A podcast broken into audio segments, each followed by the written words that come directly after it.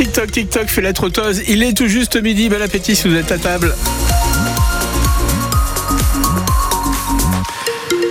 Midi, c'est l'heure de retrouver le journal présenté par euh, Agathe Legrand. Agathe, on va commencer par un petit point sur la route, ça vous va? Eh ben oui. Allons-y. Bon, ça roule bien. Il n'y a pas d'embouteillage. Les vacances de février sont peut-être pour quelque chose. Par contre, côté météo, ben, c'est plutôt tristouné. On devrait avoir quelques apparitions du soleil cet après-midi, mais on, on devrait rester également au sec. C'est ce que nous promet en tout cas Météo, Météo France. On va développer tout ça à la fin du journal que voici? Dans l'actualité, donc, ça sera euh, la fête cet après-midi à Saint-Etienne. Oui, Frédéric, la ville fête le carnaval aujourd'hui avec euh, un défilé dans les rues. On pourra y voir euh, les petits Stéphanois déguisés en ninja, super-héros, princesse ou fée, mais aussi un gros dragon, un dragon de 10 mètres de long qui nous vient tout droit de Chine. Et pour l'occasion, on ressort donc ce magnifique dragon qui sera manipulé par les membres de l'association France-Chine, Aurélie Jacquan. Martine, la présidente de France Chine, nous montre des vidéos du dragon en action. Oui, ça fait son petit effet, c'est coloré. La dernière fois que l'association l'a sorti, c'était il y a deux ans pour la Biennale du Design. Les gens sont quand même surpris de voir euh, bon quelque chose qui pour eux est vraiment représentatif de la Chine, mais à Saint-Étienne, ah ben alors ils savaient pas qu'il y avait un dragon. un vrai offert par la ville de Suzhou, jumelé avec Saint-Étienne depuis maintenant 40 ans. Ah oui, oui, oui, il est encore dans sa boîte euh, d'origine, la boîte de transport. Et à l'association on a fabriqué des costumes pour pouvoir s'habiller quand on le, on le fait défiler. C'est plus joli euh, d'être un peu habillé en chinois, quoi. pour le manipuler, il faut être euh, au moins 9 ou 10. Cette fois, des enfants vont participer pour donner vie à ce personnage mystique. C'est plutôt un animal bienveillant hein, pour les Chinois. Parce qu'en fait, c'est un animal euh, inventé, mais il est composé de plusieurs choses, et notamment ce corps très allongé qu'il a et qui ondule. C'est le corps du serpent. Il a des cornes qui sont plutôt les cornes de chèvre ou de gazelle. C'est un peu un ensemble d'animaux pour apporter de la joie, puis un peu les protéger. D'autant plus que 2024, c'est l'année du dragon en Chine pour ne pas manquer ce magnifique dragon ni les costumes de tout le monde. Le défilé commence à 14h30 place Chavanel et il marchera jusqu'à la place Jean Jaurès. Et dans l'actualité, les comptes de Casino ne sont vraiment pas bons. Hein. Le groupe stéphanois annonce près de 6 milliards de pertes nettes rien que sur l'année 2023.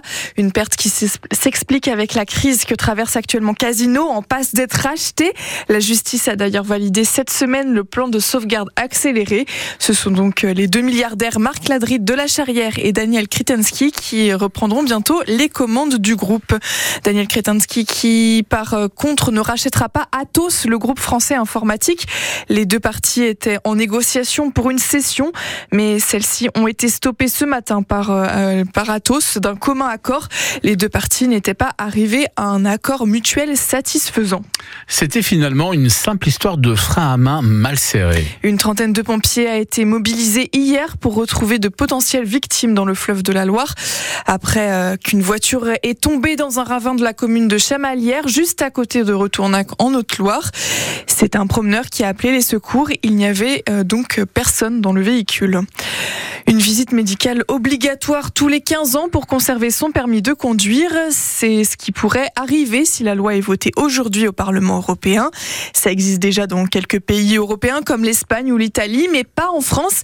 Pourtant, 70% des Français y, seront, y seraient favorables selon un sondage IFOP, surtout euh, pour les seniors. Mais attention, prévient Gilles Cuissot, président de Mobiliance Loire, il ne s'agit pas de stigmatiser nos aînés il y a une catégorie qui pose vraiment problème, c'est les plus de 75 ans, et pour qui euh, l'accidentalité, en raison de ces, problèmes physiologiques, pose justement un petit peu problème. Ce qui, pourrait être bien, c'est de, vraiment de contrôler tout le monde. C'est important d'éviter de, stigmatiser, mais je pense également que d'inclure toutes les catégories d'âge, ça, permet également de responsabiliser ben, l'ensemble des conducteurs euh, et des gens qui vont utiliser des voitures euh, pour leur dire qu'effectivement, euh, quand on a un problème de vue, quand on a un problème de réaction, quand on a un problème euh, de comportement sur la route, eh ben, on ne peut plus faire n'importe quoi avec, avec ce genre de choses-là. Donc là aussi, il y a peut-être une prise de conscience collective à avoir et effectivement éviter d'aller stigmatiser ces personnes qui ont plus de 75 ans. Mais effectivement, les, statistiques nous disent qu'à partir de cet âge-là, il y a des soucis en termes de vue, en termes de temps de réaction notamment.